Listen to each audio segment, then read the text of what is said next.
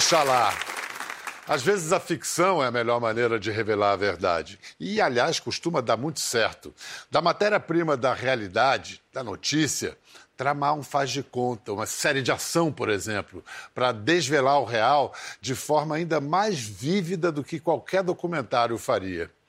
Aliás, a série que nos reúne hoje foi concebida por um, uma produtora de documentários que se propôs a esse desafio: contar uma história real que está acontecendo em linguagem dramatúrgica, para que mais gente veja o que precisa ser visto, conheça o que deve ser conhecido, se emocione com lágrimas e sangue de verdade.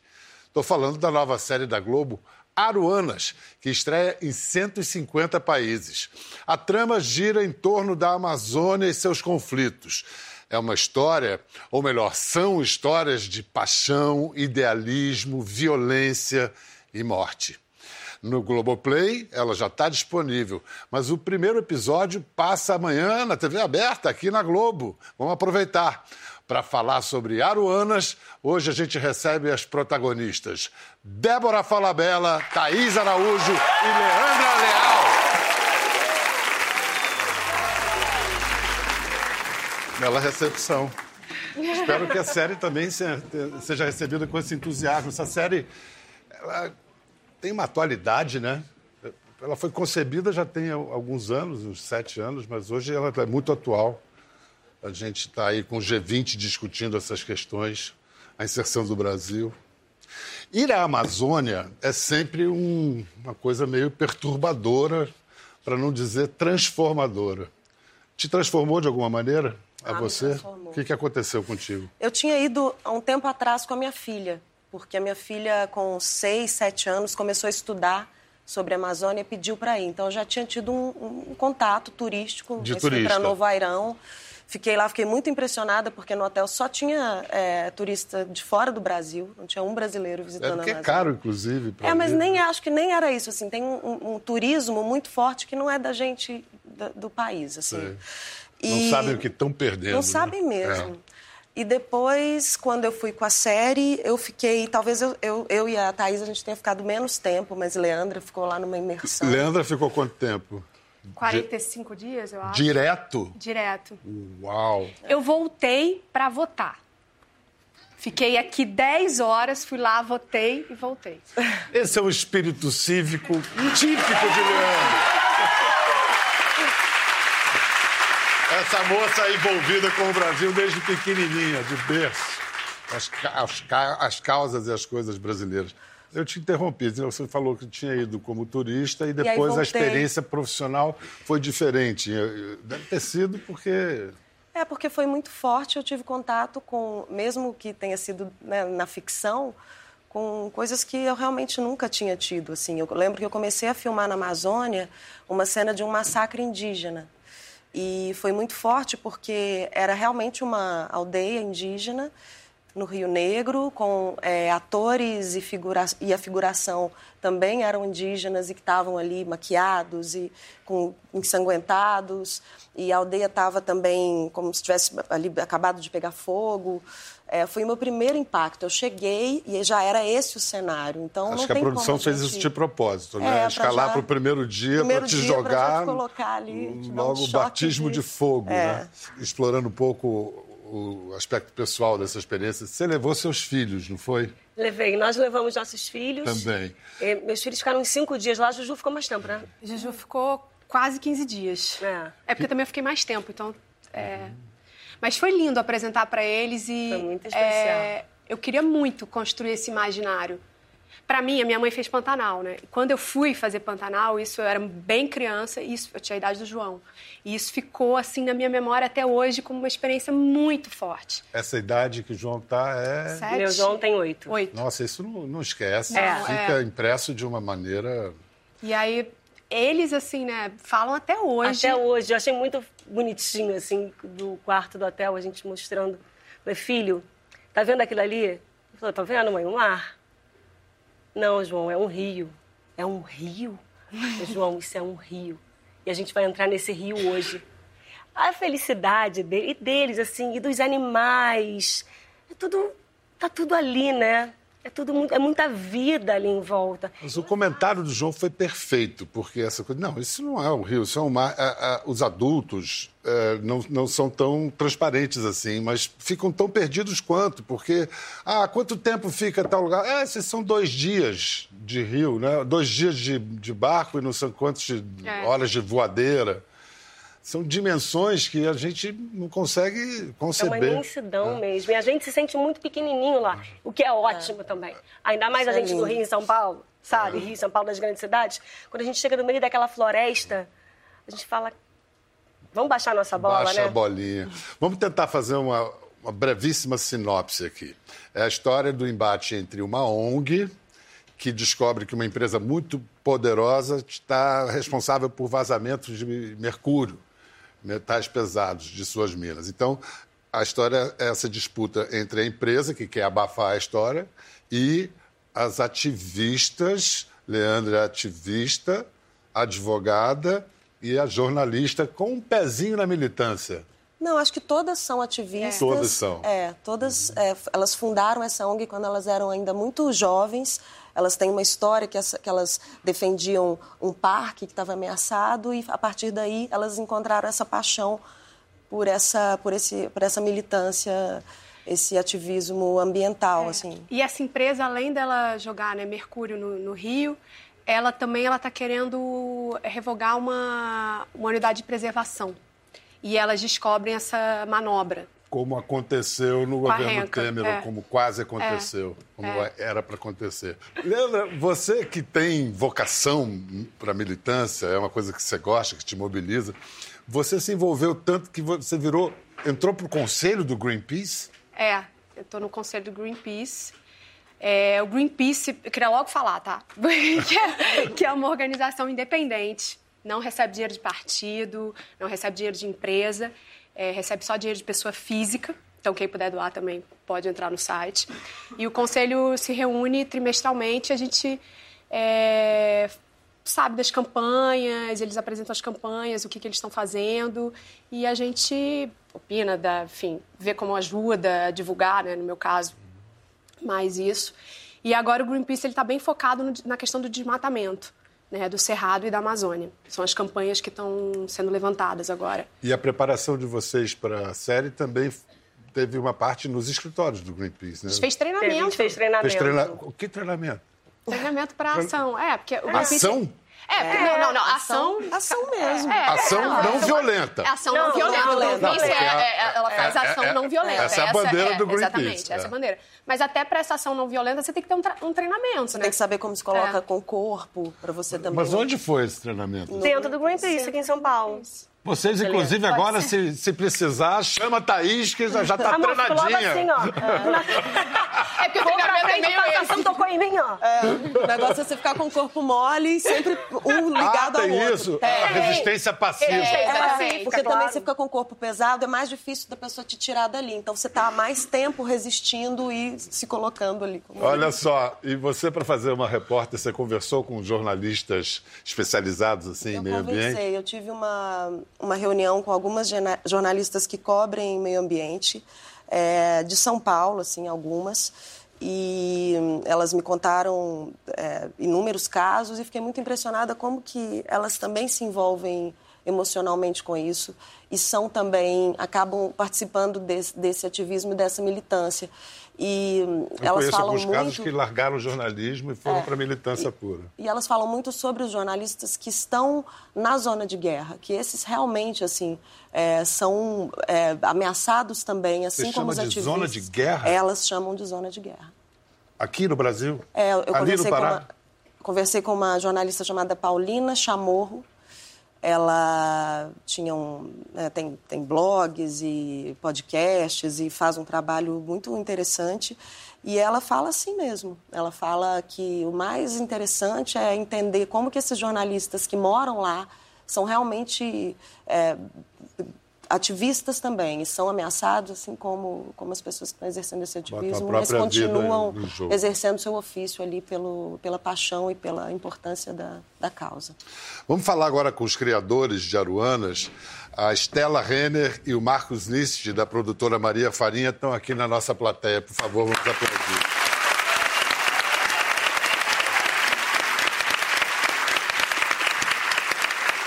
Acho que não foi nenhum Fitzcarraldo, mas filmar na Amazônia não é fácil. Vocês foram para a estação seca para evitar a chuva. Como é que foi o primeiro dia?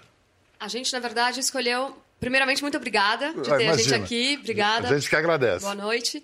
É, a gente escolheu uma estação onde o rio estava com, com, as águas altas, porque a gente tinha inúmeras cenas de barco. Então, então é o começou... chamado inverno, quando a chove. A gente começou a filmar em agosto, setembro, outubro, mas claro que a gente começou a fazer a visita de locação muito antes, né? Foram oito meses de idas e vindas entre São Paulo e Amazônia. Mas não tem opção chuva lá. Se choveu, choveu. É, choveu, choveu. E curiosamente choveu no primeiro dia de filmagem, numa cena da Leandra, com um monte de, de indígenas e figurantes, e uma cena muito mágica, porque a gente trabalhou com todos os locais ali, foi muito legal a interação. E depois choveu no último dia, quatro meses depois. E, curiosamente, dias. na mesma cena, porque vocês sabem que a gente filma o começo da cena aqui, uhum. depois o término da é. cena ali. E foi muito interessante. A gente se sentiu muito lavado pela Amazônia, assim, no bom sentido, abençoados pela Amazônia. Deus estava nessa produção ali atuando. Muito. Tupã. Tupã. É, é. E chuva na Amazônia não é garoa, né? Não é garoa. É chuva. Aruanas. Eu fiz uma pesquisa ligeira na internet e tem desde o significado do nome como jeitoso ou hábil até o significado em tupi de sentinela. É esse, né? É esse mesmo, sentinela. Sentinela da, da natureza. Na, e que é caso. o nome da, da ONG, ONG. Da ONG. Vocês é, têm um histórico de produção de documentários sempre a serviço de causas. O que fez vocês decidirem que não, essa história tem que ser dramaturgia, não pode ser documentário? A urgência do tema. Né? A gente, mais do que nunca, está devastando nossas florestas, poluindo nossos rios, nossos oceanos, nosso ar. E para garantir que a nossa espécie humana fique numa boa aqui, neste planeta que a gente ama, a gente precisa virar ativista todo mundo, né? Não é um, para você ser ativista, você não precisa ser um, um herói. Você pode fazer pequenos ativismos na sua casa, mudanças de hábitos, até trabalhar numa organização, claro, mas do seu lugar, você pode ser um ativista, né? A gente, roteirista, diretor, produtor, e a gente conseguiu fazer uma série com essas mulheres maravilhosas, com, esse, com essa equipe incrível, para falar de um tema tão importante. Estela, são três protagonistas femininas, mulheres. A equipe também, acho que 50% é de mulheres, é, é, são, são mulheres. Isso foi uma, uma decisão ideológica? Sim, foi uma decisão ideológica. A gente ativamente buscou essa paridade. É, não é, existem resistências, né? Ah, não, mas tal pessoa é melhor. Não, a gente vai ter sim, e em lugar de decisão, mulheres e homens com essa igualdade. Então, as, as atrizes gostaram muito, elas sempre falam que foi muito especial olhar para a equipe, ver 50% de uma, uma equipe técnica que normalmente é muito masculina, você se, você se encontrar ali, né? Muito obrigado pela presença e pelo belíssimo trabalho. Eu queria. Você já tem um bocado de experiência de muitas produções, direções. Qual, em que seria diferente essa série se fosse é, convencionalmente masculina, conduzida por homens e de maioria de homens? Assim, o que, que é diferente para vocês como atrizes? Acho que é um olhar, né? A gente ganha um olhar estranho falar, mas a gente ganha um olhar novo, a gente ganha um olhar diferente. É, eu, por exemplo, tinha cenas de sexo, a gente tinha outros diretores, a gente tinha umas três diretores homens. Tem o Manguinha também, né? Que Tem tá, o Manga, Carlos Manga, o ele era o diretor, do... nosso ah. diretor artístico. Eu, por exemplo, tinha muita cena de, tinha uma cena de transa. E aí eu pedi para que fosse a Estela dirigindo. E prontamente fui atendida pela direção, por toda a direção, porque eu falei, eu quero um olhar diferente. A maioria das cenas que eu já fiz, desse tipo de cena, a maioria esmagadora foi dirigida por homens. Eu quero um olhar feminino sobre essa história. E você reconheceu a diferença? Total. Total. E tem outra coisa também, Pedro, que é assim: todo mundo é autor quando você faz uma obra de dramaturgia, quando você faz o seu programa, todo mundo aqui é autor do seu programa. Uhum. As câmeras, todo mundo que está aqui participa, não só você, né? Uhum. Na dramaturgia é a mesma coisa. Todo mundo é autor. Então, as meninas que fizeram o áudio, nossa equipe de áudio era toda feminina. Está contando também a história dessas mulheres. Quero perguntar para Débora, quem é Sara? Sara é uma atriz indígena que eu tive o prazer de trabalhar na série. Acho que eu tive mais contato com ela porque a minha história está ligada à história dela. E é uma. Vocês ficaram amigas? A gente ficou amiga, a gente se fala e ela mudou para São Paulo com a família inteira dela. Ela morava em Manaus com o irmão, a irmã, que também são atores, com os pais, que também é, desenvolvem um trabalho de passar a cultura indígena adiante. E eu fiquei muito impressionada, assim, de ter, de estar ali ao lado dela, porque ela é uma menina, é, além de ser ótima atriz e muito verdadeira e, e ao mesmo tempo muito consciente é, de tudo, assim. Então, para mim foi um aprendizado estar com ela. E ela hoje está em São Paulo porque ela fala que Manaus estava ficando difícil de morar, primeiro pela falta de acesso a, a, muitas coisas, a cultura principalmente, e ao trabalho dela como atriz, e por causa do preconceito. Então ela se sente muito mais pertencente ao país no morando caso, em São Paulo contra, índio contra indígenas. Vamos incluir na conversa agora um, alguém que para quem essa história não tem nada de ficção. Ao contrário, é a vida dela. É uma ativista que já teve o irmão e a cunhada assassinados e ela é hoje uma das principais vozes pela preservação da floresta. Vamos aplaudir Claudelice Santos. Claudelice, deve, você, você, mora em Marabá, né? Deve estar estranhando o ar-condicionado aqui. É. Uma diferençazinha, né? Muito frio. Claudelice, é... o cheiro de café te faz lembrar de alguém? Da Maria. Quem é Maria? Quem era Maria? Maria era a mulher do meu irmão e é muito difícil revisitar as lembranças. Eu vinha pensando muitas coisas e eu jamais imaginei que essa seria a primeira pergunta. Porque a Maria era uma excelente mulher e além da força que ela tinha na defesa da floresta e dos direitos humanos daquela região, ela era muito família. Né? Então, o cheiro do café imediatamente me lembra ela. Ela e o Zé Cláudio, o que, que eles faziam e por que, que eles foram assassinados? Eles defendiam a floresta em pé e defendiam a autonomia das pessoas que moravam ali naquele lugar.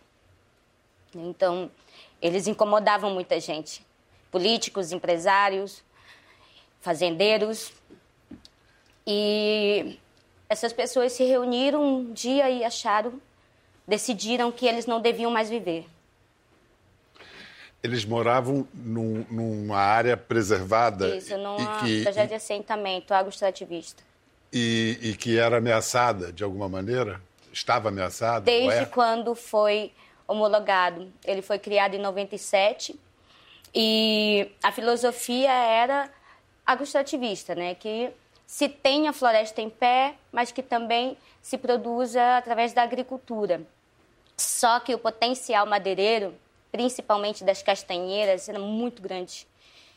Então começou a pressão muito forte, a partir de 2002, de 2002 muito mais forte ainda, contra a floresta, principalmente para derrubada das castanheiras. E aí seu irmão ia para o embate. Ia para o embate e, olha, pode-se dizer tudo do assassinato do Zé Cláudio, menos que faltou aviso. Ouçam o próprio Zé Cláudio falando num TED.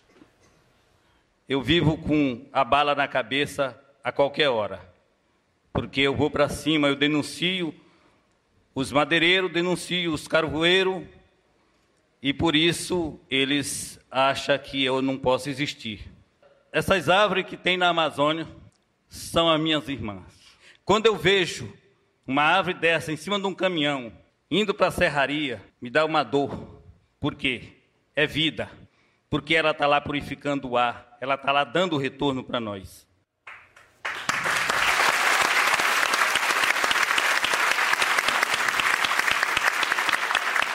Que homem bonito, né? Até a cor dele, uma cor de árvore, assim, bonita. Mas você não consegue nem assistir, Claudinice. Eu vi que você desviava os olhos. Isso ainda está muito. Ele ainda está muito vivo em você. Uma coisa, o mandante, os assassinos foram presos, foram julgados. Em que pé isso ficou? Eles estão soltos. E estão soltos na região.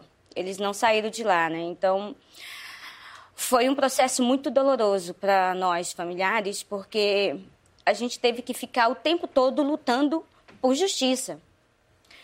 Hoje você, você é, herdou a luta do seu irmão. Que, como é que é a sua vida hoje?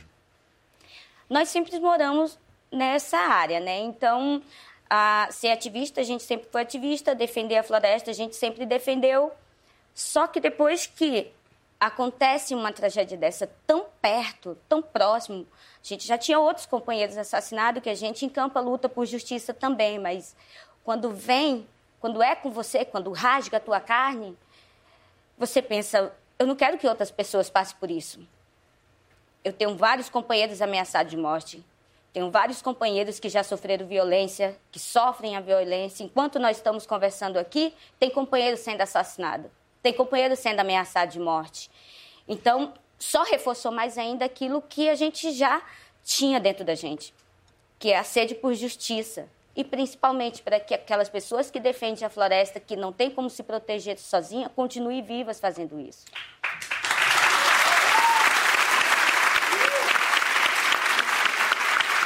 Pela sua experiência, o que tem de diferente da situação das mulheres na floresta? Ah, grande.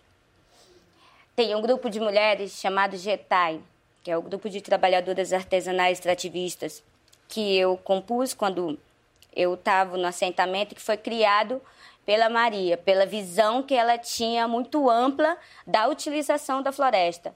O olhar da mulher sobre a floresta, ela é, ela é complexa. Né? É, não estou discriminando os companheiros, mas nós vemos a medicina, Obrigado. a gente vê o bem-estar, a gente vê mais além. E não é o olhar romântico, é o olhar de, de, de ver a floresta e ver ela útil em pé. Né? Não é aquele olhar romantizado, ah, floresta, árvore em pé, não. Ver utilidade nela, ver bem-estar nela, ver como sobreviver dela sem precisar destruir. É, a preservação ela não é um obstáculo ao desenvolvimento, ao progresso. Pelo contrário, é, as mudanças climáticas né, que a gente está passando e que vai passar cada vez mais, elas estão diretamente ligadas ao desmatamento. 70% da emissão de gases que a gente faz hoje em dia no Brasil vem de desmatamento. Então, se a gente não se, se conscientizar disso, da importância que essa floresta em pé tem, não vai ter chuva para as produções agrícolas daqui do Sudeste e do Sul. E outra coisa, é, eu acho lindo a Aruana estar indo para o mundo, né, falando sobre esse tema, falando sobre preservação, falando sobre a vida de ativistas aqui no Brasil que dão suas vidas por isso, porque a gente sustenta dois títulos é, vergonhosos. A gente é o país que mais mata ativista, a gente é o país que mais desmata e a gente não é o país que mais preserva. Isso é uma mentira, é uma fake news total. A gente não é o país que tem mais floresta em pé no mundo, não. É a Rússia. A gente é o segundo lugar. É, é lindo estar indo para o mundo inteiro, porque eu acho que o mundo ele é um aliado nosso nisso. É um aliado nessa nova consciência.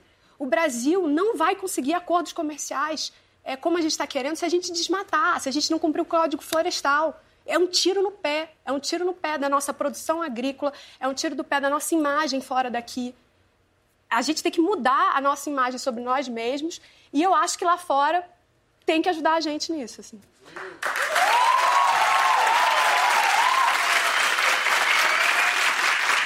Vou aproveitar essa bem-vinda politização da fala da Leandra para perguntar para a Claudelice. Você já viu alguma coisa da série? Já assistiu algum pedaço? Eu vi um pedacinho. Um pedacinho. O que você espera que essa série possa fazer pelo legado do seu irmão? O que nós esperamos é que o assassinato do Zé Cláudio Maria sirva para que outros ativistas continuem vivos. Eu assisti uma parte e só o que me vem à cabeça é o que, que nós estamos fazendo para manter as outras pessoas vivas, defendendo a floresta? Diminuindo elas, comprando produtos que são molhados de sangue, suor, de trabalho escravo, de assassinato, de violência, de prostituição forçada. A única coisa que eu espero com, com a série é que as pessoas olhem para ela com carinho e se vejam nela. Se sinta na pele de uma ativista que está com uma bala na cabeça antes mesmo do gatilho ser apertado.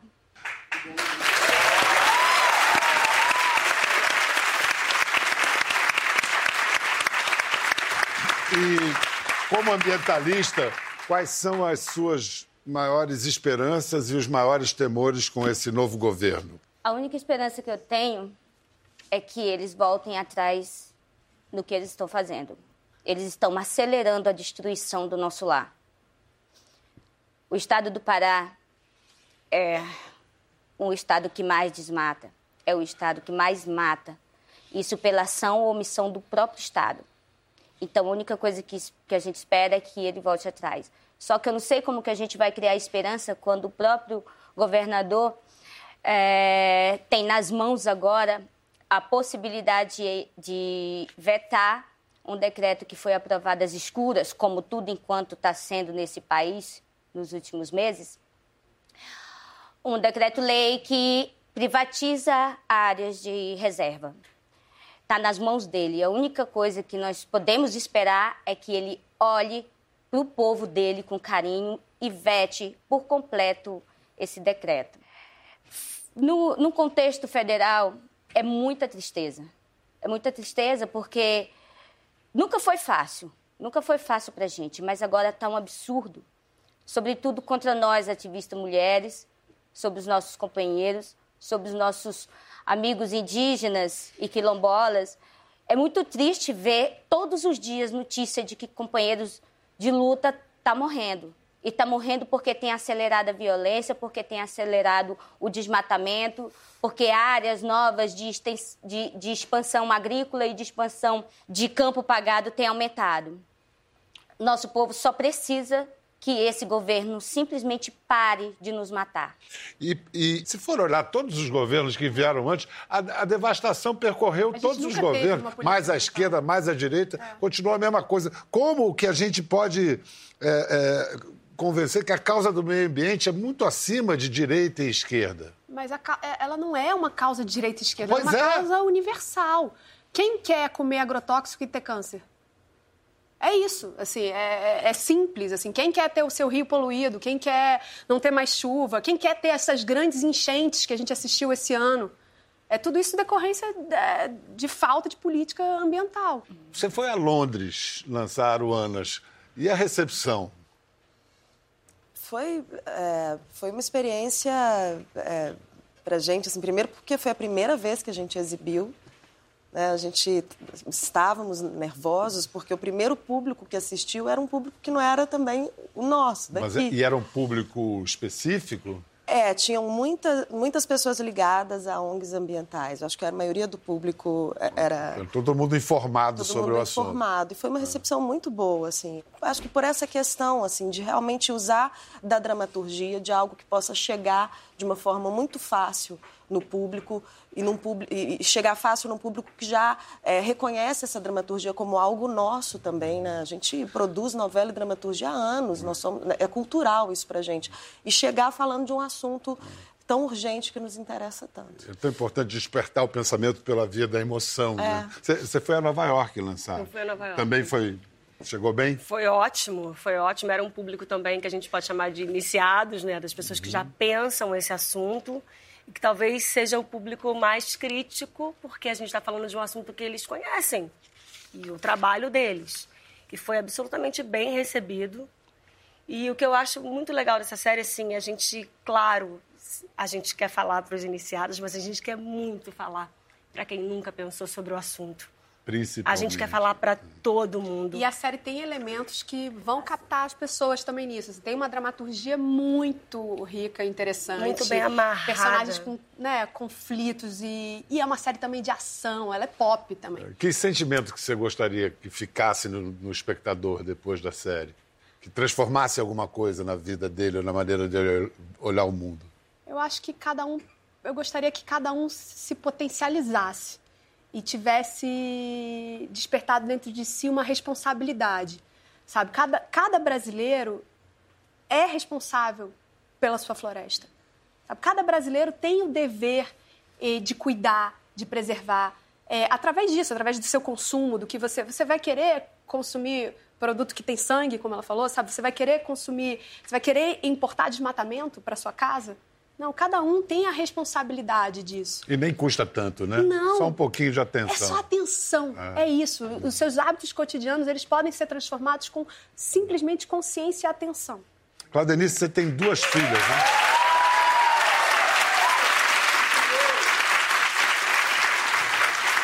Claudenice, você tem duas filhas, não é isso? Sim. É, elas vão seguir o seu caminho. O que, que você espera de melhor para o futuro delas?